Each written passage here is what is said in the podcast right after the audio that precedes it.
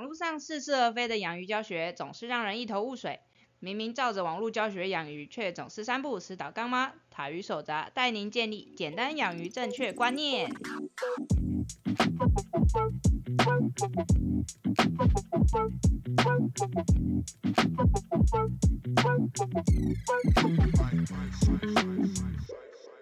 大家好，我是塔鱼手札的造景师阿喵。大家好，我是塔鱼手札的兽医师阿汪，欢迎大家来收听我们这一集的水珠大大不要听听。对，就是新的一年呢，我们要来继续气我们的水珠大大，尤耶，其是新年快乐！尤其是这一集超开心的。嗨，对，这一集也是让小编非常头痛的嗯哼，百变。嗯哼，对，我不知道为什么一个拉肚子的问题，大家可以把它搞得这么复杂。我每次只要一拉肚子就是吃药。嘿，大家可以想一下嘛，就是你自己平常身为一个人类，正常人类，嗯正常的吃喝，嗨，啊，不是有的时候也是会莫名其妙拉肚子，嗨，啊，你也不知道你到底吃了什么啊，对，啊，肚子拉一拉，拉完没事就没事了，是，啊，真的拉得很惨就去看一下医生嘛，嗯哼，啊，可是有时候去看医生他也不一定会开什么药给你啊，嗯就可能吊个点滴吊一吊啊，拉一拉，有的时候就是身体比较好一点啊，嗯哼，你可能就拉个两到三次，嗯你也不会想去看医生，对啊就拉完想说排出来就没事，就没事了。嗯哼，嗯啊，为什么会拉肚子嘞？阿喵啊，就肠道菌虫那个乱掉哦。你应该很有经验，嘿过分，对，所以拉肚子的原因可能是因为什么呢？很多。Many, 阿喵生七七，过年就生七七。so many。对，其实拉肚子的原因就是千奇百怪，嗯哼，包括像什么压力太大也会拉肚子啊，然后或者是你吃坏东西会拉肚子嘛，是啊有啊还有一个叫做那个什么水土不服，嗨，对也会拉肚子，嗯哼，吃完抗抗生素之后也会拉肚子，对那个吃完抗生，之前我们的猫啊就是因为生病去吃抗生 素，阿喵那个时候一边看着那只猫拉肚拉肚子一边笑，因为他说我第一次知道原来猫可以发出噼里扑噜的声音。对，所以那段时间呢，我们的猫猫名字暂时叫霹雳扑噜菌。对，那为什么会拉肚子呢？其实，其实所谓拉肚子这件事情呢，其实就是身体一个非常正常的反应。是，就是大家知道啊，其实人体之内啊，大部分的地方跟外界是没有相通的。嗯哼，人体之内跟外界相通的地方大概只有几个，嗯，一个是呼吸道，嘿，一个是消化道，嗯，一个是生殖道，嗯，哎，还有一个泌尿道，哎，哎，但泌尿道也是开放的啊、你的尿道是跟外面开放，好，怎么了？没没有，为什么突然之间想了一 我下？刚刚只是想到很糟糕的东西而已，没事。什么？你到底想到了什么？我想知道。我觉得我这样腿不腿闭起来不算是跟外界接触，我要腿张开才算是。那还是有接触啊？难道你腿一直可以闭起来吗？哦，好可怜啊！阿妙腿过去一年都是闭起来的。欢迎来，哎，一年就这么开心了吗？新年是什么新年嗨啊？是因为刚那个放假回来就很嗨这样子的意思 年 新希望。啊？是的，是的，是的，是的，好的，好的。对，反正他们是跟外界有接触的地方。那这些跟外界有接触的地方，意思是什么呢？意思是呢，他有时候会不小心接触到一些摩尬伊的物件。嗯哼，啊，如果有这些摩尬伊的物件的话，正常来说应该要怎么样去防止这一些东西去危害你的身体呢？嗯，假如说是呼吸道的话，很嘿简单嘛，啊就是酷酷扫，嗯哼，就是咳嗽、咳痰之类就酷酷扫，哎就是呛到的时候为什么会呛到啊？就是因为哦他觉得有东西要入侵你的呼吸道，赶快把它反向排出来，嗯哼，这就是所谓的呛到嘛。哎，啊消化道怎么办？假如说是在前半部，嗯，啊，就是赶快把它吐出来。吐出来啊，假如嗯说是在后半部，啊，就是赶快蠕动把它拉出来这样子。啊，假如是泌尿生殖道怎么办？努力把它挤出来嘛。感觉很痛哎。没啊，泌尿道的话，其实就是靠尿液的冲刷能力把它冲出来啊，所以泌尿道感染就会比较麻烦一点点。就是狂喝水吗？对啊对啊，就你就努力冲啊。嗯，啊，如果说是那个那个那个生殖道怎么办？生殖道的话，其实本身就是因为，等一下你刚才想要拿棒棒做什么？我什么什么都没有拿，你不要误导观众。不是你刚才做了一个拿棒棒的动作是怎么回事？没有，我只是那个握拳有点冷，哦动一下，你动一下我的手拳头这么大才可以吗？这个直径应该有十公分以上、哦。等一下，十公分什么东西？对，如果说是那个生殖道的话，其实大部分就是让那边是一个细菌很难生存的地方，所以人家不是都说生殖道里面会很酸吗？嗯就是它酸性很高啊，大部分细菌是没有办法生存，就是因为它本身就有一个很强烈的保护层嗯，在里面。是，对，所以说其实这一些跟外界有相通的地方，本身就有非常非常多的防御能力。嗯，那刚才说到为什么会白便，白便它其实对于来说，它就是拉肚子这件事情。嘿，哎，它就是黏液很多，大家应该有一辈子活了这么久，应该总是有拉肚子的经验吧？我不太相信有人一辈子没有拉过肚子。嗯哼，甚至有的时候你没有拉肚子啊，就有的时候排便你就觉得它好像黏液比较多，就那个擦屁股的时候就很麻烦，就哎呦滑滑的，是，对，会有这种情况。那其实所谓的白便就是这件事情，它就是鱼之肠胃道里面的黏液分泌增加。嗯那可能就是黏液增加到，就是它光是黏液就被排出来，你就会发现它就是那种空空的白便，是，就中间什么都没有，它就只是拉着一个很长很长的黏液。嗯，啊，还有一些白便是那个食物自己本身的造成一些刺激，哦然后他就不喜欢那个食物啊，不喜欢食物会怎么样？肠道就要赶快再把它包起来嘛，嗯因为就不要让它接触到我，不要吸收到这个东西啊，啊最好就是润滑一下，赶快把它排出来。嗯，所以你就会看到它就是粪便，然后外面包了很厚很厚的一层黏液，嗯哼，所以会有一点点不太一样。那为什么你的肠胃道会分泌这么多的黏液、啊？为什么你的肠胃道会很想把这个东西排出来嘞？啊，就代表说你现在肠胃道要么就是你肠胃道现在里面有一些不好的细菌嘛，是，啊，你有不好的细菌，你就要赶快把它排出来啊，不然在那边肠道再进去是什么？再进去就是你的肝脏跟内脏哦，因为肠道消化的所有的东西都是会送到肝脏去。对，啊，肝脏它就是一个超级营养、超级多血液的地方呢，有四通八达八达，它可以送到所有的地方。肠道它会先是先有很多很多的血液嘛，因为它嗯。才有办法吸收营养。哎，啊，那些营养就会集中的被送到肝脏，嗯，啊，肝脏在那边处理完之后，又会肝脏又会把那些营养再送到全身去，嗯。所以呢，只要细菌可以成功的拿到肝脏，哎、接着它就会变成全身性的感染，嗯，可以理解吧？可以理解，因为它就是一个集中到肝脏统一处理之后，再从肝脏这个小工厂再外送出去。嗯。啊，所以包括那些细菌，它只要从四通八达的肠道进来，进到肝脏里面，在肝脏那边过得很爽，因为什么营养都在那边分解，它也过得很爽。然后接着再跟再随着肝脏的血流再继续往外，所以哎整个就是 love and peace 嗨，的细菌版本。是，对，所以说肠道它只要不小心被感染，其实就很容易会变成全身性的感染。嗯哼，所以它会是一件很危险的事情啊。嗯，所以当然就是身体，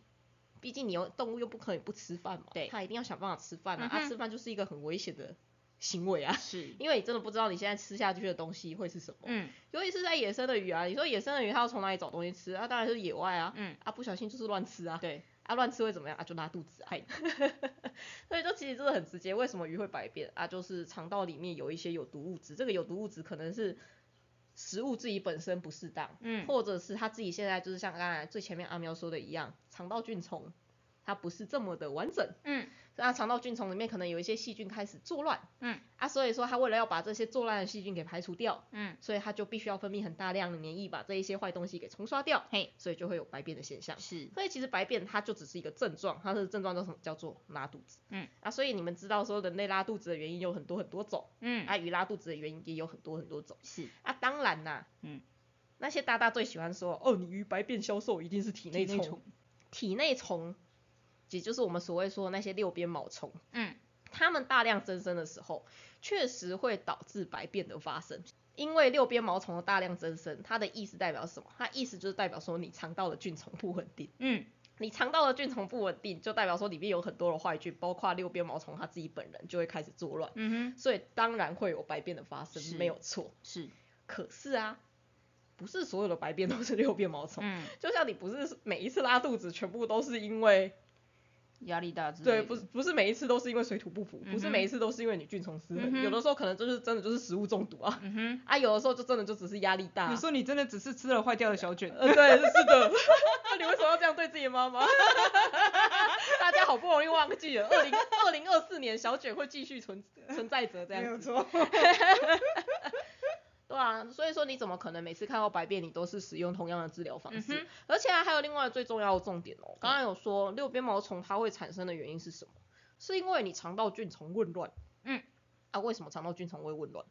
如果你不去找到你肠道菌虫混乱的原因的话，啊，那你一直去治疗它也没有意义啊。真的因为问题是在于说，一个正常的生物体，它体内的嗯肠道菌虫就是不应该是温暖的、啊。是，所以重点是在于为什么肠道菌虫它会这么的乱七八糟，它会这么的乱来，它会嗯这么容易让坏菌大量的滋生，让它的整个生态系变得不好呢？嗨，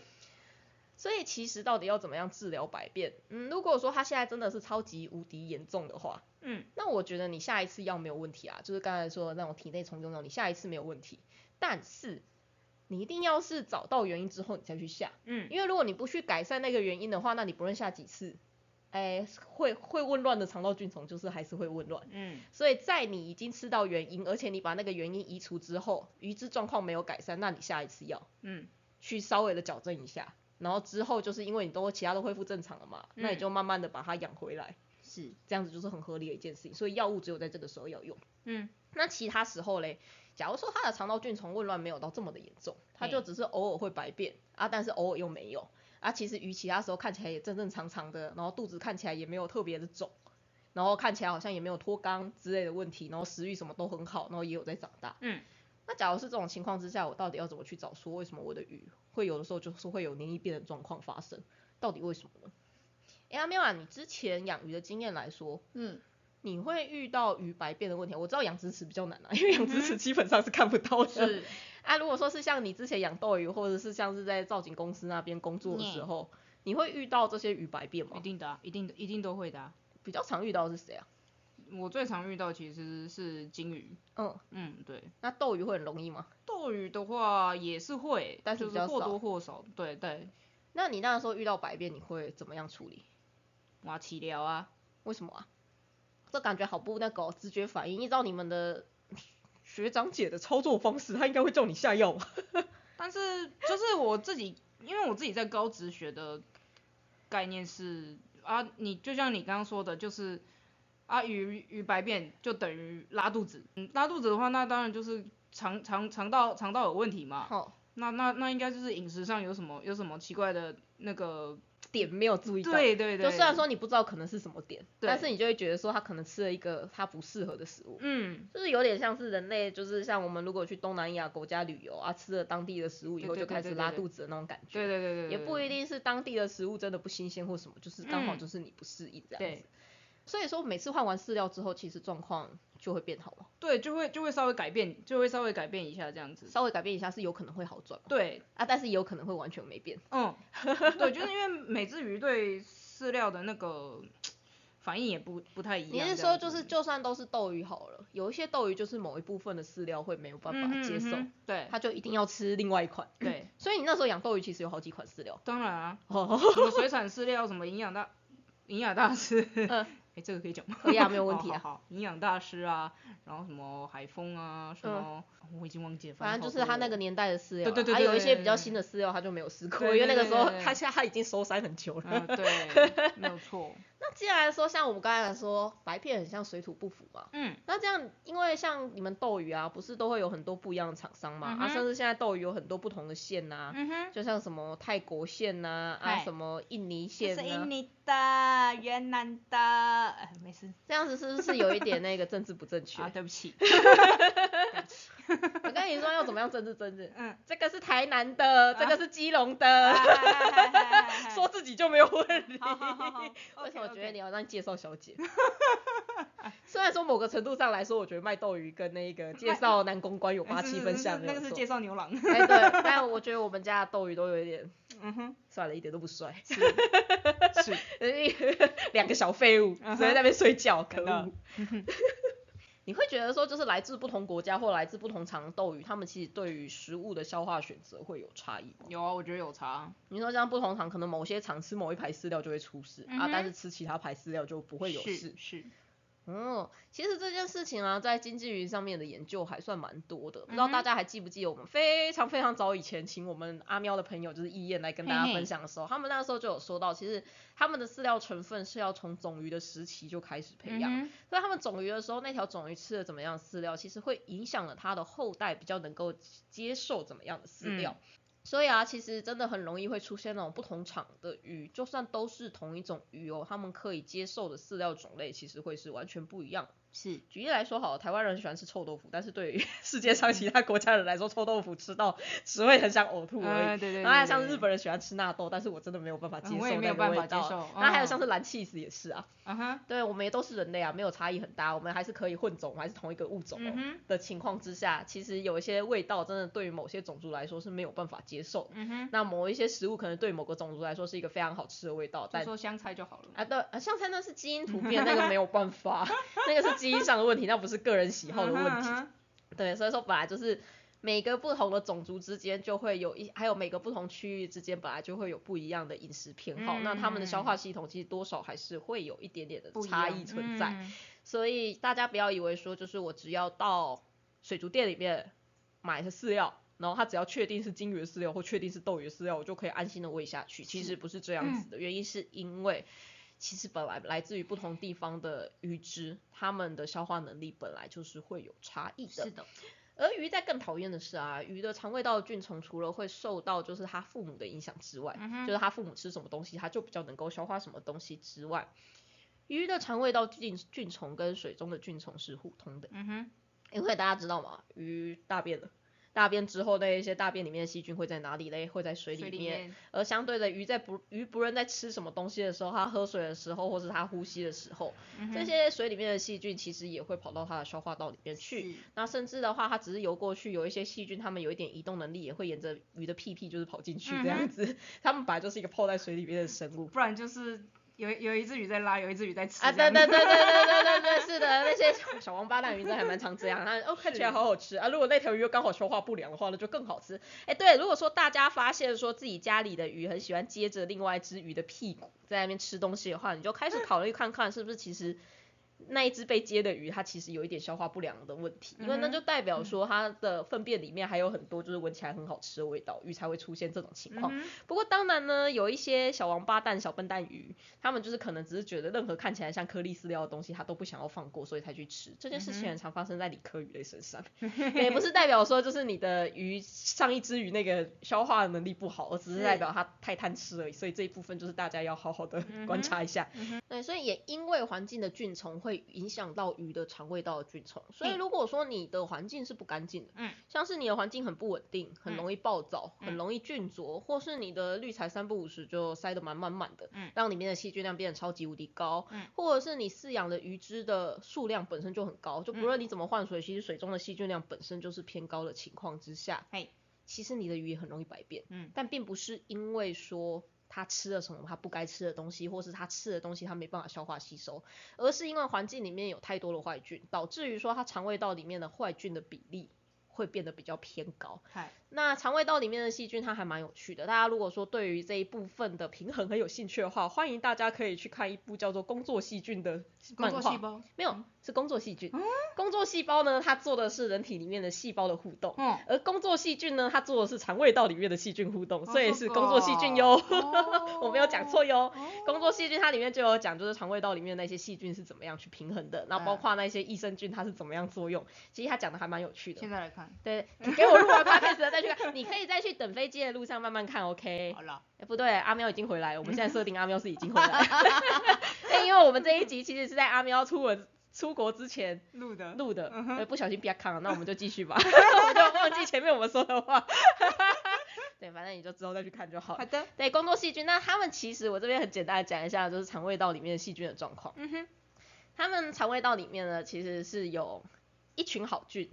一群坏菌，嗯跟一群吃瓜的细菌。哎，那吃瓜的细菌呢，他们就是墙头草。嗯，如果说好菌偏多的话，他们就会全部一起变好菌。嗯啊，如果坏菌变多的话，他们就会全部变坏菌。那他们的比例是这样子哦，大概是好菌十五 percent，嗯坏菌十五 percent，嗯，墙头草七十趴。哦，所以谁可以赢得墙头草的尊敬，嗯谁就会变成王者这样子。嗯对，所以说当所以说你要做的是什么？你当然就是要让你肠胃道里面那十五 percent 的好菌尽量嗯越多越好，对然后坏菌越少越好，这样墙头草就会去帮助你肠道的健康。嗯，所以肠道里面的细菌平衡其实是这样子的。好呃，所以这也是为什么我们吃益生菌其实会有点帮助的原因，因为益生菌呢、它们虽然说是没有办法在肠胃道里面常住，没有错，但大部分都还是可以住个大概两三天左右。嗯那这两三天的时间，因为有益生菌的关系嘛，所以说啊，你总体的菌虫它就会比较偏向好菌一点点。是，但如果说你没有长期持续的补充的话，嗯，益生菌轻轻的我来了，轻轻的我走了，然后就没有了，是，然后坏菌还是会回来，所以你就会发现，在某些情况之下，你的鱼好像只要一不吃这些益生菌，好像就会开始什么便秘啊，或是又开始白便啊之类，嗯这就是代表说，其实原本你的肠道的环境是不好的，你必须要靠益生菌去维持起来。嘿，你会觉得这样听起来，其实益生菌也有一点治标不治本。嗯，对，因为它就只是它存在的时候有这个功能，也确实是没有错，是这个样子的。所以其实现在的益生菌的发展啊，它已经开始没有这么着重在益生菌，它反而比较着重的是我要怎么样去培养我的肠胃道里面本身的好菌，可以嗯好好的。那这一部分的话，我们等一下会再跟大家比较详细的提。但我们现在讲说，所以说当你环境里面的坏菌越多的时候，嗯你肠胃道里面那些坏菌就会像我们补充益生菌一样，人家补充的是益生菌，你补充的是环境里面的坏菌，所以说那些坏菌它就会变得特别的多。嘿，所以你就会发生说，明明之前水族店的老板跟我说，他的这条鱼都喂哪一款饲料，然后也都长得很好很胖，啊，为什么来到了我的鱼缸里面之后，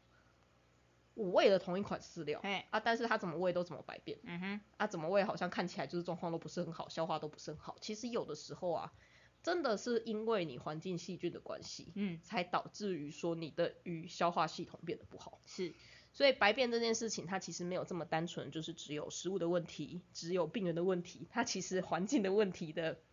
部分牵扯到非常非常的多。嗨，所以如果大家发现说自己家里的鱼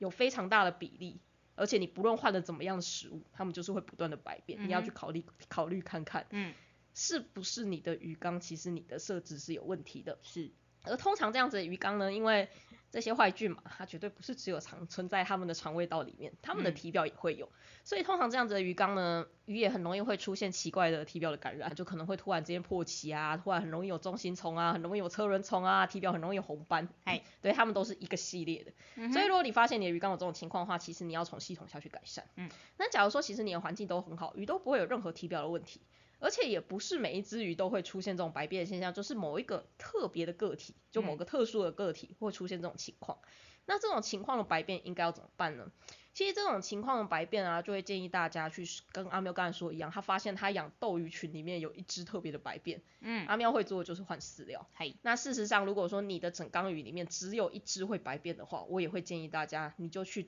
多试几种饲料试试看。等有的时候真的是没有办法，就当你鱼养的越多的时候，其实你就需要越需要去在意这种事情。是，那假如说真的你不想要为了这只鱼去换饲料，因为其他可能九成的鱼都好好，就只有这一成的鱼它没有办法的话，那你该怎么办？就像刚才说，如果你不想换饲料的话，你就是试试看用益生菌的方式。嗯，因为益生菌它的功能是什么？它就是帮助消化。那哎为什么食物的不恰当会造成鱼白变呢？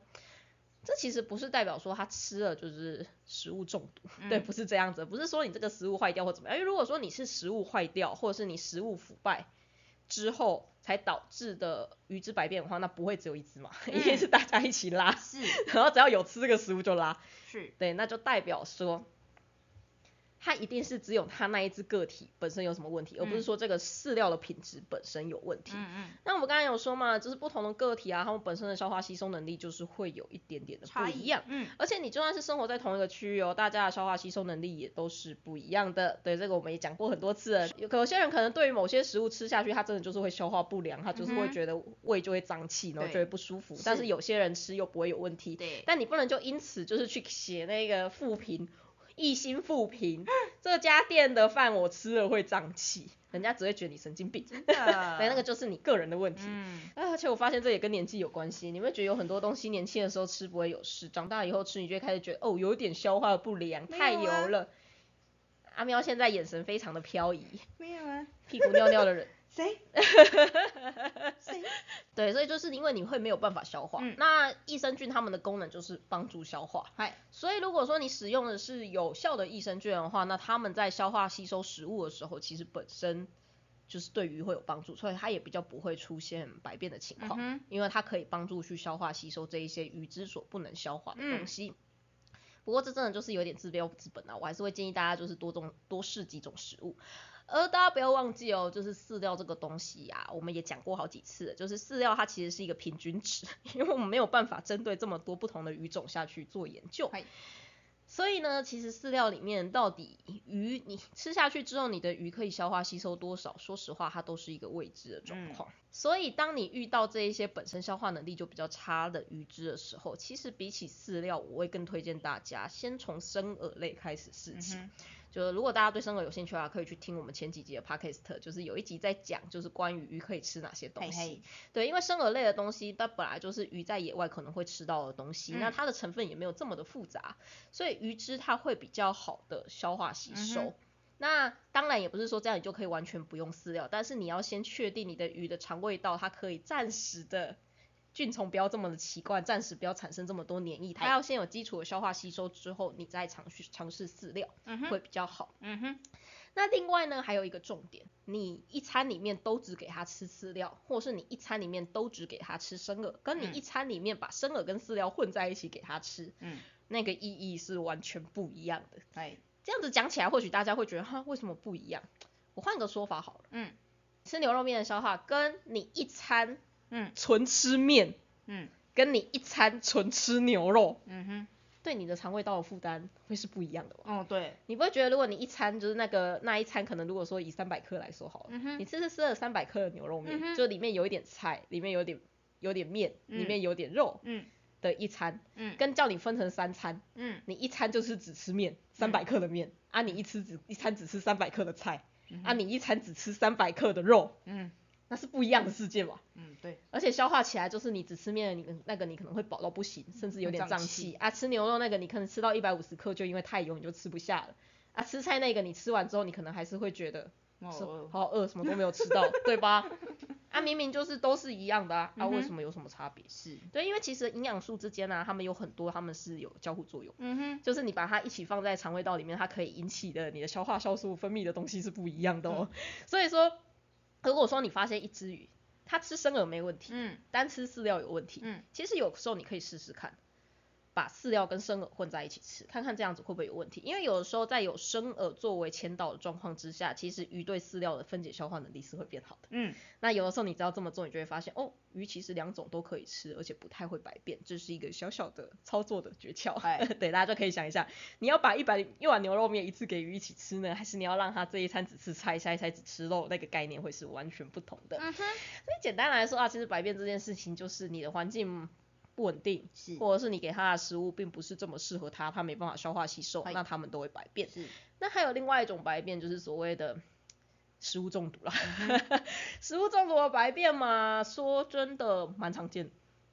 尤其在什么时候呢？冷冻红虫的品质不够好，嗯哼，或者是养金鱼的饲主喜欢用缸内的水先把饲料泡软之后再给金鱼吃。啊，还有一个，嗯哼，我觉得是有点尝试不足的情况会发生的事情。把病死的鱼喂给肉食鱼吃，呃，这个很长，这个很长，对，嗯，因为病死的鱼身上其实就是有满满的病原菌，那你直接让这个病死的鱼呢被。肉食鱼吃掉之后，其实你就是等于把一个充满满满病原菌的东西送到它的肠胃道里面，哎，对，所以说这样子其实非常容易出事，而且我跟你说这种情况很难救得回来，因为一次进入鱼体内的疾病实在是有点太多了，你真的不知道它会入侵到什么程度。其实一般野外的鱼不太会去吃那些病死的鱼哦，是不太会的。大家如果有机会可以观察看看，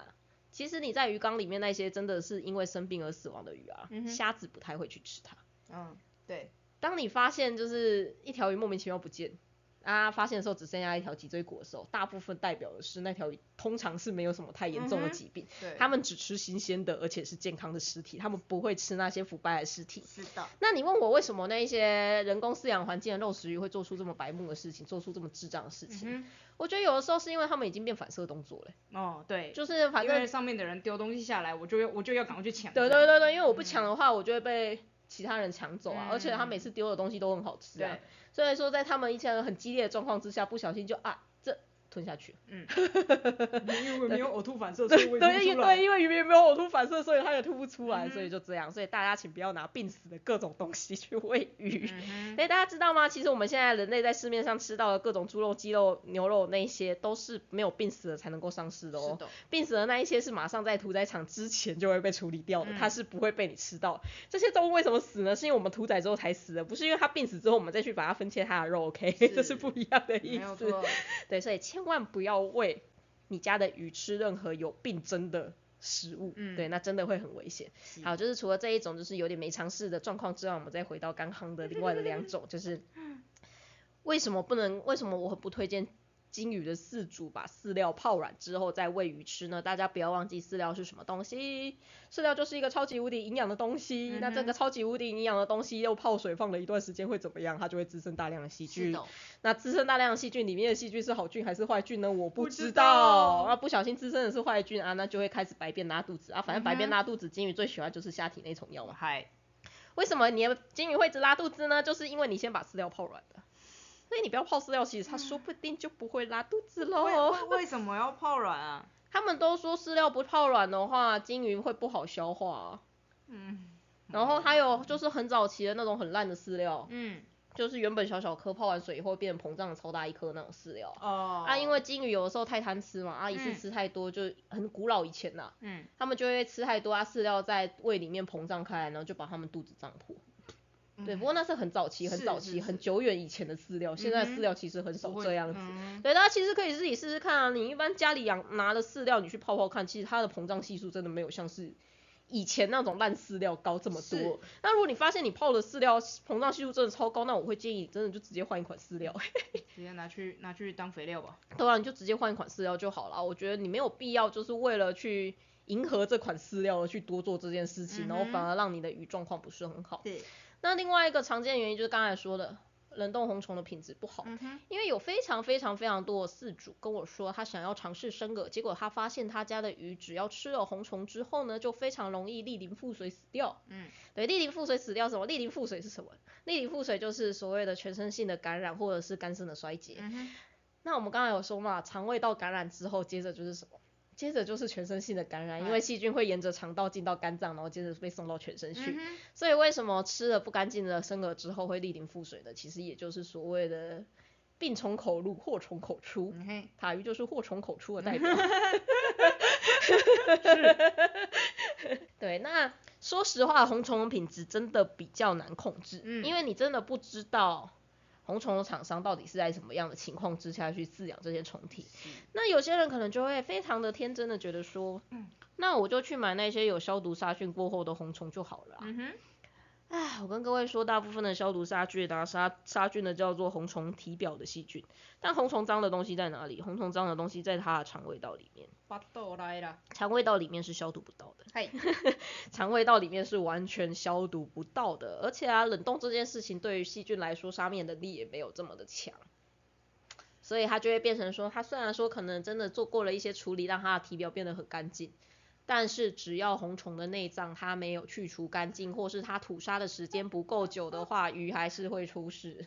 怎么了？去头去尾，然后把它剖开。你以为是布拉鱼哦？挑沙场？哎、其实我觉得应该有点难做到哎、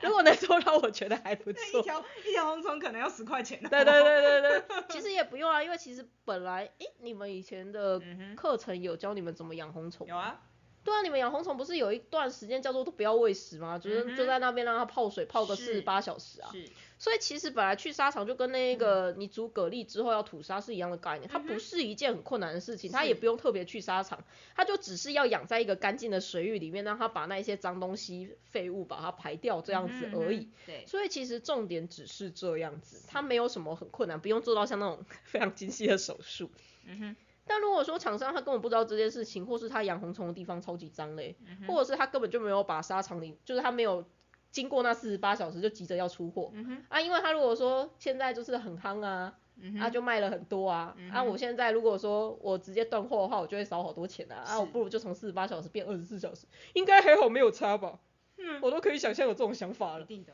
对啊，那这样子的话，就是你买到这样子的厂商，就是没有 sense 的厂商，那做出来的红虫就会让鱼只出现逆鳞的情况，我觉得是有可能的、哦。所以大家一定要特别的注意，就是红虫的品质。如果你发现这一批红虫你真的喂了之后鱼况不是很好的话，甚至会开始出现白变的情况，我就会建议大家真的宁愿不要。说真的，拿一片红虫再怎么贵，就是八九十块而已，你的鱼难道连八九十块都不值得吗？对啊，哇，所以说就是当你发现你的鱼只要喂了红虫之后，就会出现白变的现象，甚至会有一些个体出水出现腹水逆鳞的状况，你又确定你的保存是没有问题的情况之下，嗯你真的要考虑看看换一家厂商，或是干脆不要使用红虫，这会是一个比较好的决定，因为毕竟大家真的不知道厂商到底在背后做了什么事情。是，有这么多的案例，大家应该知道，不要太相信水族的厂商吧。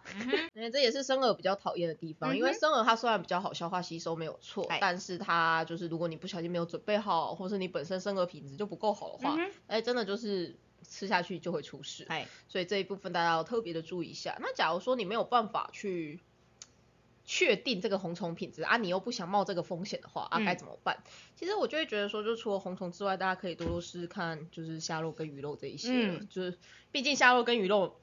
你买人吃的会比较安全一点点。你把虾肉、鱼肉煮熟也没什么问题。嗯，你的目的是为了要增加鱼的食物多样性嘛？那如果说你的主食还是饲料的话，那其实大部分的营养饲料还是可以提供。那其他的东西就是你觉得怎么样安全，你多给它吃一点，就是会就是会好一点点，但不用去追求说它一定要有百分之百的营养这样子。是是对，这是没有必 要的。所以这一部分大家要特别的注意一下。那我们刚才最前面有说啊，像是如果说你环境不好的话，嗯，你是不是肠道里面的坏菌会变多？对。啊，如果说你是直接给乳酸菌或者是给益生菌的话，嗯虽然你肠道的好菌会暂时的变多，但它毕竟是暂时的嘛。对，这样子，对，那我们在前面一点的时候不是有提到一件事情嘛，就是。那既然是这样的话，现在的乳酸菌的发展，它是会往要怎么样让你肠道里面的好菌嗯，变得很多是，下去发展。嗯，那到底要怎么样让肠道好好菌变得很多嘞？嗯，阿妙，你刚有听过一个词吧？嘿，膳食纤维。有，对，人类其实现在不是也很推广这个嘛，就是你要多吃一点蔬菜，然后多吃一点膳食纤维，是你就比较不会便秘，然后你的肠道菌丛就会变得比较健康。膳食纤维是什么？膳食纤维就是好菌们的食物，就嗯叫做膳食纤维。嗯所以有养斗鱼的各位，如果说遇到斗鱼便秘的时候啊，嗯，是不是会常常听到一个说法，就是你只要喂斗鱼吃煮熟的豌豆仁，哦，或是喂斗鱼吃煮熟的蒜头，嗨它们就会比较容易排便。对，那为什么？因为豌豆仁跟蒜头它们都是富含膳食纤维的食物，所以只是因为你提供了它膳食纤维，所以说它里面的肠胃道状况变得比较好，而且膳食纤维它能够促进肠胃道蠕动。嗯，其实肠胃道要不要蠕动，它也会决定了这条鱼体内的肠道菌虫。是，因为如果你肠道都不动的话，不就是你就是同样一团食物就在那边，嗯它就是像一个死水一样。对，然后跟一个你的肠胃道会蠕动的比较快的环境，其实对细菌来说，它是两个完全不一样的世界。嗯哼嗯哼，所以当鱼只它肠道蠕动变得比较差的时候，其实它们肠道也比较容易出现有坏菌，因为它就是里面就是一滩死水，嗯，就跟那个过滤器里面那一些滤材堆很多阻力很大的地方是一滩死水是是一样的概念。所以膳食纤维你只要在食物里面补充的足够数量的话，嗯那其实鱼只的肠胃道也会变得比较健康。嗯哼，那什么东西是膳食纤维呢？其实膳食纤维如果说是以鱼的世界来说，最常见的应该是藻类。嗯，对，因为藻类它细胞壁就是一个很不错的膳食纤维。是，那还有像是如果是以肉食鱼来说的话，像是甲壳，就是哦像是虾子的壳是，跟那一个昆虫的壳。哦，但大家要注意哦，虾子的壳跟昆虫的壳，我们指的是大片完整的，不是那磨成细粉的。嗯，因为甲壳素它本身会有一些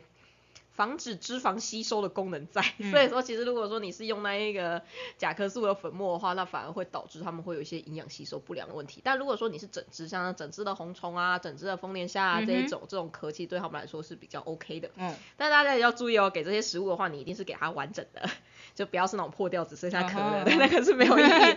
大家还知道还记得吗？如果是人类的话，你蔬菜吃太多会怎么样？会严重便秘。哦对对，因为纤维素太多，嗯哼就膳食纤维也是一个过犹不及的东西啊，你给太多的话就会严重便秘。所以如果说你给太多红虫，然后那个红虫其实都是什么干燥红虫啊，或者是破掉的红虫啊，嗯哼嗯哼或者是你给太多丰年虾，丰年虾都是破掉，嗯其实它就只剩下壳而已。那接后接下来就是怎么样？呃，接着就是严重便秘。嗯 对，所以说就算你是要给膳食纤维，你也是跟其他食物一起给，就大家不要忘记，牛肉面分成牛肉跟面是会变成完全不一样的东西，那膳食纤维也是的。是，所以事实上，对于一些如果你是肉食性的鱼类的话，我会建议真的就是偶尔补充一下，不论是虾子还是昆虫都好，嗯其实对它们的健康会有蛮大的帮助。像是斗鱼就是，嗯，斗鱼的话，其实你会发现它有吃红虫，有吃其他的食物，跟只吃饲料的斗鱼，它们的表现其实差异会非常非常的大。嗨，那我也相信，就是有很多养斗鱼的饲主都会很苦恼，说就是家里的斗鱼一直便秘，到底该怎么办会比较好？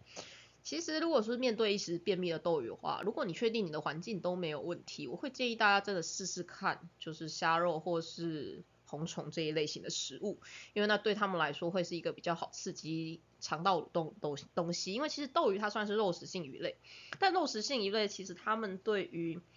饲料的消化吸收能力本来就有点差，嗯，所以为什么很多人斗鱼会便秘呢？其实我会觉得说是因为他们是主要是吃饲料的关系。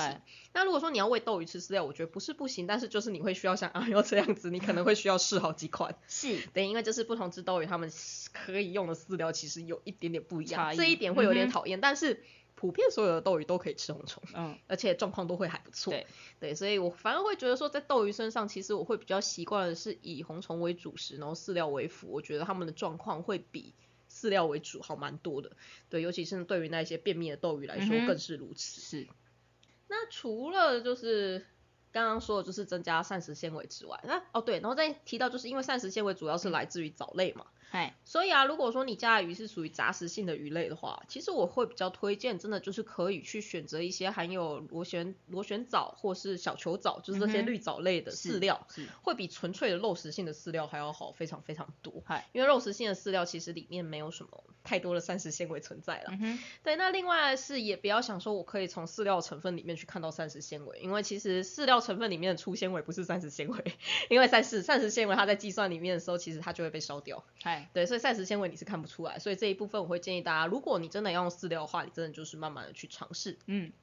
那还有一点我觉得很需要注意的是，像是金鱼，为什么金鱼会这么容易百变？除了就是当然啦，就是养金鱼的人很多都把滤材堆很多之外，其实金鱼像金鱼这种偏草食性的鱼类啊。它们需要的膳食纤维会比肉食鱼类还要多，非常非常多，嗯因为他们本来就是吃草的。那如果说是吃草或吃素的话，他们在野外就是吃藻类这种东西，本身的膳食纤维含量就会很高啊。很高，嗯，所以比起给这一些金鱼给他们吃肉，给他们吃很高蛋白的饲料，其实我觉得更重要的是你必须要给他们一些蔬菜水果，嗯，这一类型就是比较富含纤维质的东西，或甚至是直接是藻类，就是那种一整片的海苔，或者像是水草，就不论是浮萍还是那个那个叫什么，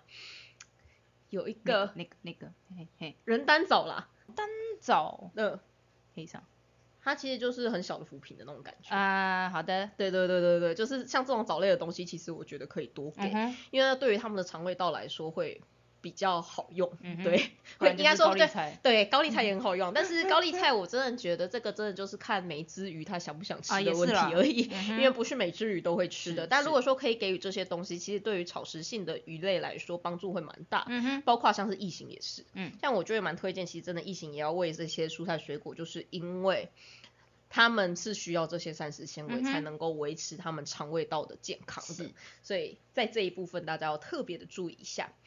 简单来说，就是当你遇到百变的时候，其实你要去思考的，比其说啊，它一定是有体内虫药有下药，嗯，不如再说你要思考的是第一件事是是不是因为你的环境太脏，嗯才导致于说你的鱼肠胃道不健康，所以才会有百变。那还有包括像我们刚才不是有提到，就是什么压力啊、蠕动啊不好的时候就会有坏菌。那鱼在什么时候蠕动会不好？第一个压力大的时候，本身蠕动性就会是变差。为什么呢？因为肠胃道它其实是一个。你要比较是放松的状况之下，你才会蠕动的东西。对，大家应该有经验吧？如果说你现在都已经上台要报告，准备紧张的要死，这个时候你会突然肚子饿吗？不会，你根本就不会感受到，你也不想吃东西，甚至是你连报告可能前一天你就开始睡不好，没有办法进食。老塞，对，然后看到什么东西都是觉得好恶心之类的。嗯哼，对，就是因为其实在紧张的时候，肠胃道它是会被抑制。嗨，那这件事情对于鱼来说也是一样，嗯，应该有很常经历过那种就是报告完下台没有被电报，然后就突然间就觉得好饿，嗯哼，有吧？有应该有这样子的经验。没错，对，就是因为原本在紧张的状况之下，肠胃到时候会被抑制的。嗯那鱼也是一样。那另外不要忘记，鱼是变温动物，嗯，所以鱼在天气比较冷的时候，它们的肠胃道蠕动也会变慢变。慢，所以，嗯如果你是在天气变冷之前一天喂了很大量的食物，隔天就马上变冷，那这样子你可以想象得到，这条鱼肠胃炎的几率就会很高，嗯，因为它的食物就会卡在它的肠胃道里嗨嗨面，那里面就会有比较多的坏菌，嗯，那这时候出现白便就是嗯正常。嗨，对，所以第一个就是你要确定你家鱼是生活在一个水质正常，嗯，没有奇怪的压力的地方，然后它的环境也不会有太多奇怪的细菌，或是有太多脏东西沉积的地方。是，对，那另外一个你要注意的是，为什么会造成你家的鱼的肠胃道菌丛不稳定？是因为你给它吃了一些它不能够消化，或是它没有接触过的食物，好这是第一个，或者是它的食物是不是其实里面有一些脏东西存在，嗯不论是坏掉的饲料，还是品质不佳的生饵，甚至有一些很靠北的鱼，它会到处乱捡东西吃嗨。对，就是有一些像孔雀鱼这一些，他们会一直在沙里面翻东西吃。嗯他们有时候真的超随便，就是连那种腐烂掉的红虫都给你吃下去。那这样子 他们也会出现这种情况，所以你就必须要去在意一下你的饵料的品质，然后去嗯在意一下你的环境的清洁。那如果说你在这两件事情，其实你都已经试了很多种，然后并且你也改善你的环境之后，如果说它还是一样有白变的情况的话，我是会建议说，在这个时候你才开始真的要考虑到是不是要下药。嗯那你就下药一次，下药一次之后，其实大部分都会蛮明显的就是改善。但是你下药之后啊，不要忘记你下药之后，这个药物它本身其实就会造成就是肠胃道里面的菌虫有一个比较大规模的变化。嗯哼，所以如果可以的话，下完药物之后，我会建议，如果大家有鱼用的乳酸菌或是鱼用的益生菌可以用的话，就是后面的食物你可以暂时的先加个一到两个礼拜，是的慢慢让它肠胃道菌虫恢复正常之后，再慢慢的停掉。那要怎么样让它的肠胃道菌虫比较快恢复正常，或是我要怎么样维持我的鱼体平常的肠胃道是比较健康的呢？就是你要注意到就是膳食纤维的给予量。嗯，就我会希望说杂食性鱼类你也是多给一些藻类。那如果是草食性鱼类的话，除了藻类含有藻类的饲料之外，另外可以多给那一些蔬菜水果之类的会是更好，甚至是是海藻。那假如是肉食性鱼类的话，就是除了饲料之外，可以再给它们就不论是虾、整条的鱼或者是昆虫都嗯好，因为这些都可以刺激它们的肠胃道蠕动，对于它们肠胃道的品品质品质有点奇怪，对于它们肠胃道的状况来说。哎 也会是比较好的一件事情。对，那这边其实还有另外一个嗯。很奇怪的小小的技巧，嗨，像是阿妙你这样子就是养好几只斗鱼，嗯你有没有发现就是有几只斗鱼啊，它们的肠胃道就是特别好，不哦论吃什么东西、哦有啊，都可以很嗨的全全部东西吸收，而且吸收速度会非常非常快，然后它们通常也会长得很壮。是，如果说你的鱼缸并不大，然后里面就只有住这一只鱼，嗯。而且你也确定那只很健壮的鱼没有什么问题的话，嗯，其实你可以考虑看看，把那只很健壮鱼的粪便丢到另外一只很容易便秘的鱼的鱼缸里面去。嗯 OK，因为大家不要忘记，我们刚才说的，就是鱼缸里面的细菌，嗯其实是会影响到鱼的肠胃道里面的菌虫。那有的时候就是你把一只消化能力比较好的鱼只，它体内的菌虫、嗯移植到那一只很容易便秘的斗鱼的菌虫，嗯，其实有的时候真的会有一点点功效。嗯但是你一定要记得哦，嗨，你那个移植的那只鱼，它一定要是健康的、哦，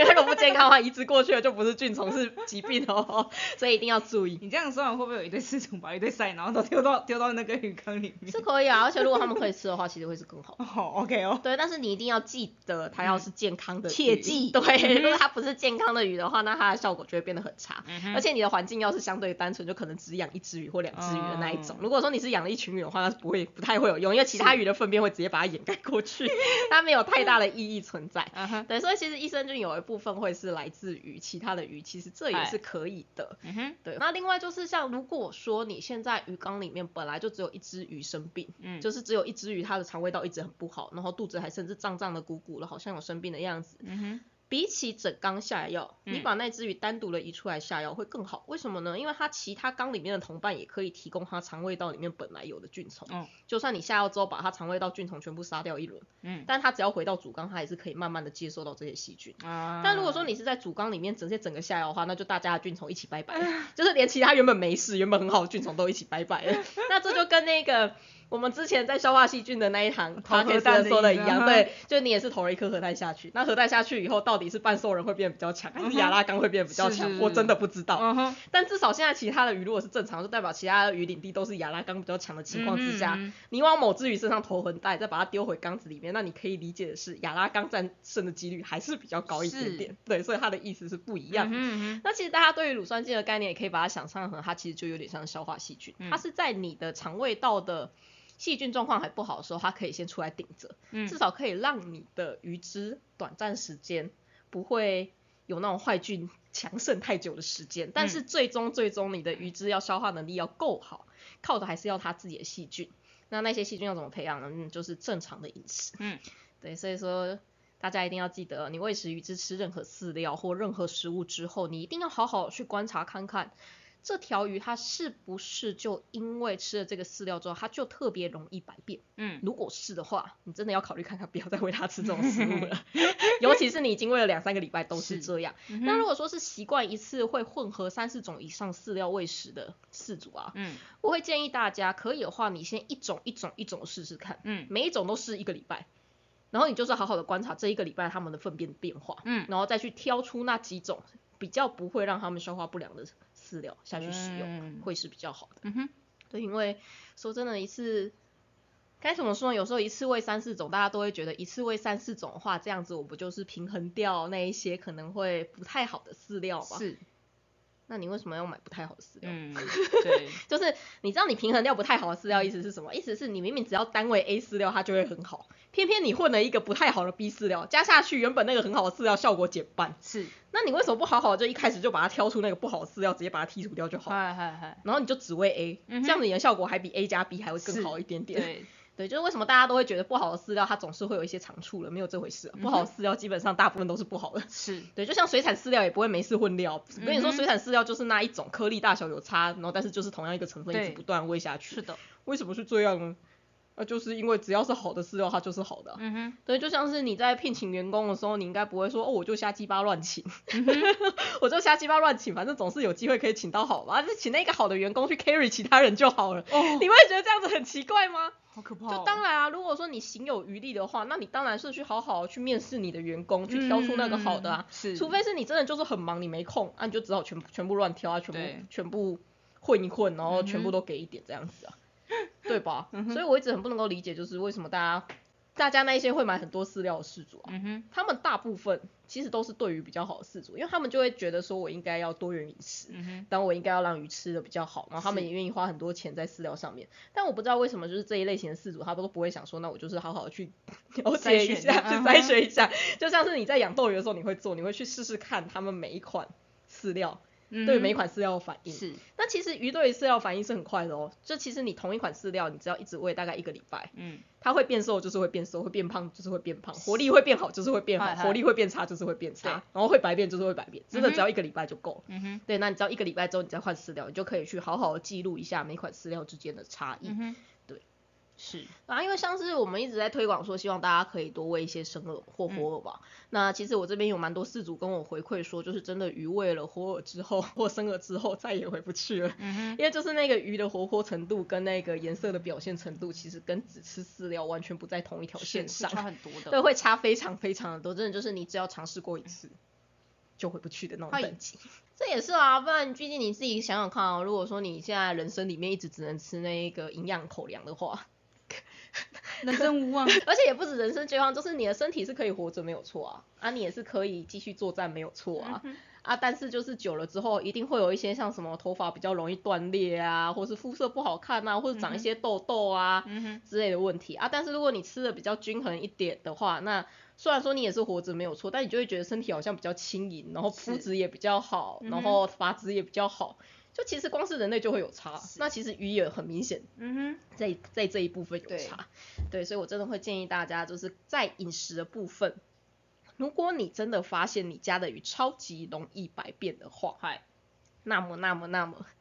你就一定要去调整你的食物给，或者是要去调整你的环境。嗯哼，那最后的话再跟大家说一件事情，就白变呢，你会发现有两件两种比较常见的形式。一种叫做你停止喂食三四天之后，它依旧在拉白便；一种叫做你只要停止喂食之后，它的白便就会消失。嗯，这两个差别在哪里？如果说它连不吃饭就会白便，代表是什么？它的肠胃道在不断的制造出黏液。哦，所以在这种情况之下，我也比较会直接下药，因为这就代表说它现在肠胃道的状况是不健康的。那我们会担心说，如果拖太久，它会不小心就变成全身性的感染。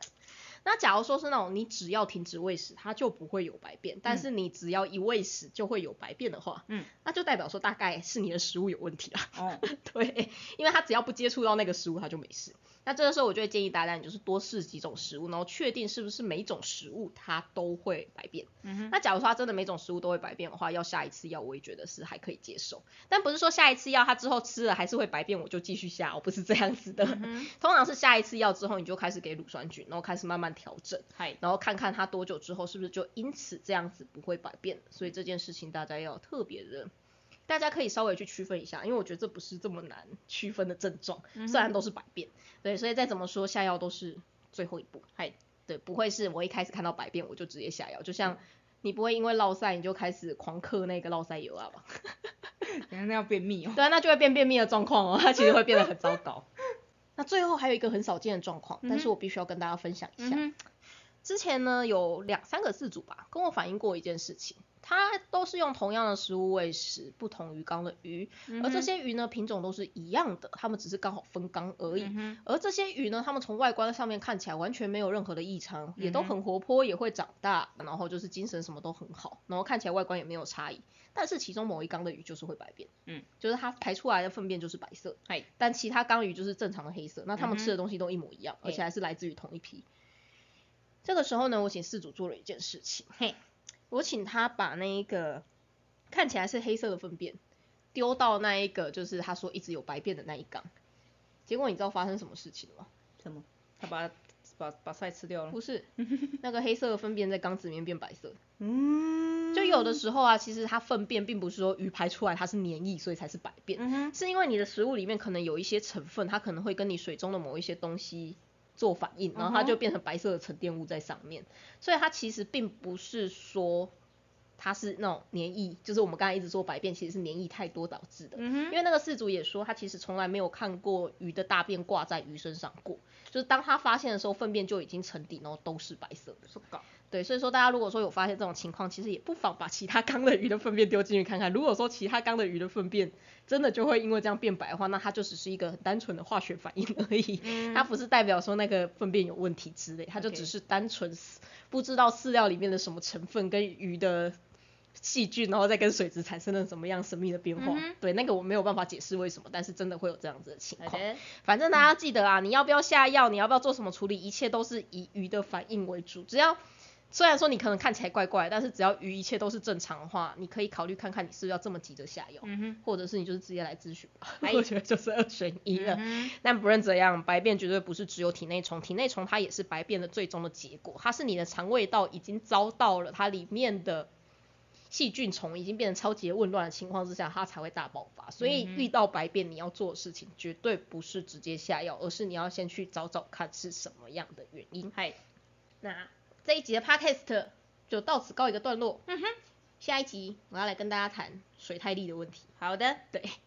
水太力它是，我觉得这个词真的蛮好用，因为其实水太力真正要解释起来的话，我觉得听得懂人没有几个。是，但是水太力它其实还蛮容易造成鱼缸里面的问题，尤其是淡水鱼缸。哦而这某一部分也可以解释的，就是那个人家大大说什么，它的滤材只要一洗之后就会出事啊。其实有的时候也是因为水太力的关系啊。那这个我们就在下礼拜再来跟大家分享喽。OK。OK，好，大家拜拜，拜拜。